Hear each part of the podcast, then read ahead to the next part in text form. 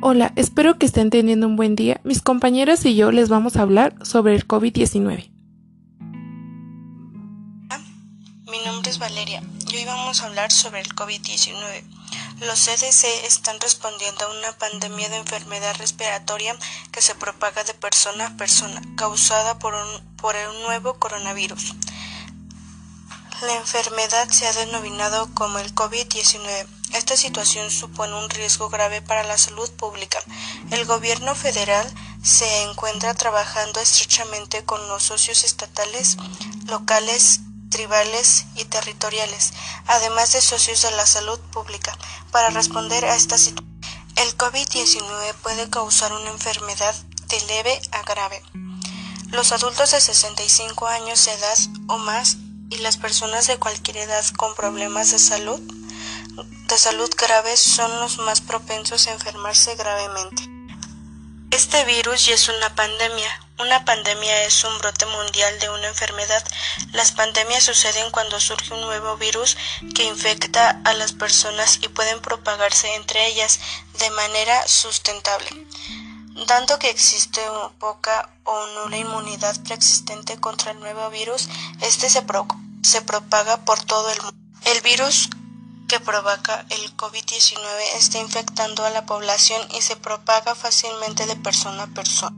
La pandemia vio su nacimiento en Wuhan, en China, país donde donde que hoy en día busca regresar a sus vidas normales, sin embargo existiendo aún precauciones por medio a un tercer continente europeo de igual forma ya ver descender la, la, curva de contagios poco a poco, sin embargo, España, Francia, Italia y el Reino Unido aún sufren de, sus, de esos estragos. Finalmente, el continente, el continente americano es ahora la entidad con mayor número de casos a nivel mundial y los países son Estados Unidos, Italia, Reino Unido, España, Francia, Bélgica, Alemania, Brasil, Irán, Holanda, Canadá, Turquía, Suecia, México, Suiza, Irlanda e India.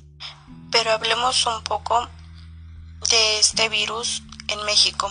Ante la pandemia del coronavirus, México suma ya 1.972 muertos y 20.739 casos confirmados, en donde Ciudad de México, Tabasco y Quintana Roo son las entidades que, que registran una mayor de incidencia de contagios basada en su número de habitantes, de acuerdo con el último reporte de la Secretaría de Salud. Hugo López Gatel, subsecretario de la Prevención y Promoción de la Salud, dio a conocer el punto cumbre de la pandemia. Se dará el 6 de mayo y a partir de esa fecha comenzarán a disminuir los contagios del COVID-19, a continuar con las medidas de confinamiento y sana distancia.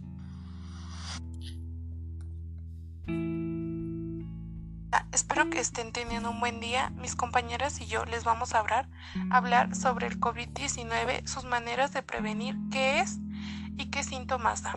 Bueno, ¿cuáles son los síntomas del COVID. Los síntomas más comunes del COVID son fiebre, tos seca y consación. Algunos pacientes pueden presentar dolores congestional, congestional nasal, dolor de garganta o diarrea. Estos, estos síntomas suelen ser leves y aparecen de forma gradual. Algunas personas se infectan pero solo presentan síntomas muy leves. La mayoría de las personas, alrededor del 80%, se recuperan de la enfermedad sin necesidad de tratamiento hospitalario. Alrededor de, un, de una de cada cinco personas que contraen el COVID desarrollan una enfermedad grave y tienen dificultad para respirar. Las, personas mayores y las que padecen afecciones médicas subyacentes como hipertensión arterial, problemas cardíacos o pulmonares, diabetes o cáncer tienen más probabilidad de desarrollar una enfermedad grave. Sin embargo, cualquier persona que pueda contraer esta enfermedad y, desarrollar una enfermedad grave, incluso las personas con síntomas muy leves del COVID pueden transmitir el virus. Las personas de todas las edades que tengan fiebre y tos, de igual manera dificultad para respirar, deben buscar atención médica. Otra duda que muchos de nosotros nos hemos de estar preguntando es qué debo hacer si tengo síntomas del COVID-19 y cuándo he de buscar atención médica. Si tienes síntomas leves como tos o fiebre, generalmente no es necesario que busque atención médica. Quédese en casa, aíslese y vigile sus síntomas. Siga las orientaciones nacionales sobre el autoaisladismo. Sin embargo, si vive en una zona con plaudismo, malaria o dengue, es importante que no ignore la fiebre. Busque ayuda médica. Cuando acuda al centro de salud, lleve mascarilla si es posible. Manténganse al menos un metro de distancia de las demás personas y no toque las superficies con, las manos. En caso de que el enfermo sea un niño, ayúdelo a seguir este consejo. Busque inmediatamente atención médica si tiene dificultad para respirar o siente dolor o presión en el pecho. Si es posible, llame a su dispensador de atención de salud como antelación para que pueda dirigirlo hacia el centro de salud adecuado. Si no vive en una zona con palaudismo o dengue, por favor haga lo siguiente. Si enferma incluso con síntomas muy leves como fiebre y dolores leves, debe aislarse en casa. Incluso si no cree haber estado expuesto al COVID-19, pero pero desarrolle estos síntomas, aislíese y controle su estado. Es más probable que infecte a otros en las primeras etapas de, de, la enfermedad, cuando solo tiene síntomas leves, por lo que el aislamiento temprano es muy importante. Si no tiene síntomas, pero ha estado expuesto a una persona infectada, póngase en cuarentena durante 14 días.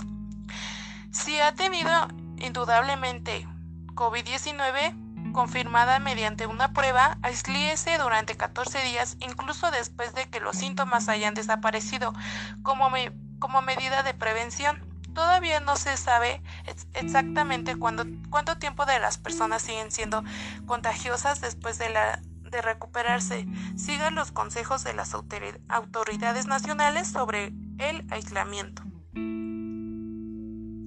En caso que estés contagiado, si eres una persona que se encuentra en aislamiento es porque está enferma, pero no gravemente enferma, es decir, con cuyo caso de atención puede ser muy leve, por lo cual debes de seguir estas indicaciones.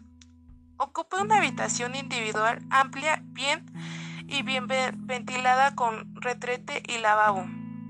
Si esto no es posible, coloque las camas al menos un metro de distancia. Pónganse al menos a un metro de distancia de los demás, incluso de los miembros de su familia. Controle sus síntomas diariamente. Aislíese durante 14 días, incluso si, si está bien. Si tiene dificultades para respirar, pónganse en contacto inmediatamente con su dispensador de atención de salud. Llame por teléfono primero si es posible permanezca positivo y con energía media, manteniendo el contacto con sus seres queridos por teléfono o internet y haciendo ejercicio en casa. Bueno, buenas tardes a todos, yo soy Lisbeth y hoy les voy a hablar sobre las medidas para prevenir el coronavirus o COVID-19. Bueno, primero que nada, desde que se tuvo noticia del brote del coronavirus COVID-19 en China, las recomendaciones de la Organización Mundial de la Salud han hecho hincapié en la necesidad de preservar la salud personal para evitar contagios. Por ello, hoy te comparto las medidas para prevenir el coronavirus. Bueno, Hay distintas precauciones que puedes adoptar para reducir la probabilidad de contraer o de contagiar el coronavirus COVID-19. Primero que nada, lávate las manos a fondo y con frecuencia usando un desinfectante a base de alcohol o con agua y jabón. Porque lavarse las manos con agua y jabón o usando un desinfectante a base de alcohol mata los virus que pueda haber en sus manos. Mantén distancia mínima de un metro con cualquier persona que tosa o estornude, porque cuando alguien tose o estornuda, despide por la nariz o por la boca unas gotículas de líquido que pueden contener el virus. Si estás demasiado cerca, puedes respirar las gotículas y con ellas el virus del coronavirus COVID-19 si la persona que tose tiene la enfermedad. Evita tocarte la cara, los ojos, la nariz y la boca, porque las manos tocan muchas superficies y pueden recoger virus. Una vez contaminadas las manos, puedes transferir el virus a los ojos, la nariz o la boca. Desde allí, el virus puede entrar en su cuerpo y causarle la enfermedad. Estornudo de etiqueta. Tanto tú como las personas que te rodean deben asegurarse de cubrirse la boca y la nariz con el codo doblado o con un pañuelo de papel al toser o estornudar. El pañuelo usado debe desecharse de inmediato, porque los virus se propagan a través de las gotículas al mantener una buena higiene respiratoria. Está protegiendo a las personas que lo rodean de virus como los del resfriado, la gripe y el nuevo coronavirus COVID-19. Quédate en casa si no te encuentras bien. Si tiene fiebre, tos y dificultad para respirar, busca atención médica y llame con antelación. Siga las instrucciones de las autoridades sanitarias locales para evitar los contactos con otras personas y las visitas a centros médicos permitirá que funcionen con mayor eficacia y ayudará a protegerle a usted y a otras personas de posibles infecciones por el coronavirus COVID-19. Si tienes síntomas, solicita atención médica a tiempo, porque siempre que tenga fiebre, tos y dificultad para respirar, es importante que busque atención médica de inmediato, ya que dichos síntomas pueden deberse a una infección respiratoria o a la otra afección grave. Los síntomas respiratorios con fiebre pueden tener diversas causas y dependiendo de sus antecedentes de viajes y circunstancias personales. También hay unas, algunas medidas de protección en zonas donde se está propagando el coronavirus, ya que ante la llegada de la pandemia del coronavirus COVID-19, eh, estas son las recomendaciones de la OMS. Quédate en casa si empiezas a sentirte mal, aunque se trate de síntomas leves como dolor de cabeza, fiebre ligera, y así hasta que tú te estés recuperando.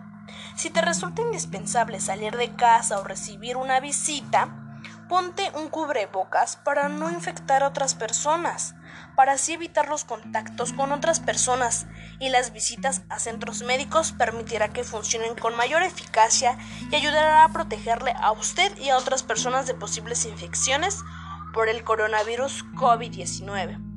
Si tienes fiebre, tos y dificultad para respirar, busca rápidamente asesoramiento médico, ya que podría deberse a una infección respiratoria u otra afección grave. Llama con antelación e informa a cualquier institución del sector salud sobre algún viaje que hayas realizado recientemente o cualquier contacto que hayas mantenido con viajeros.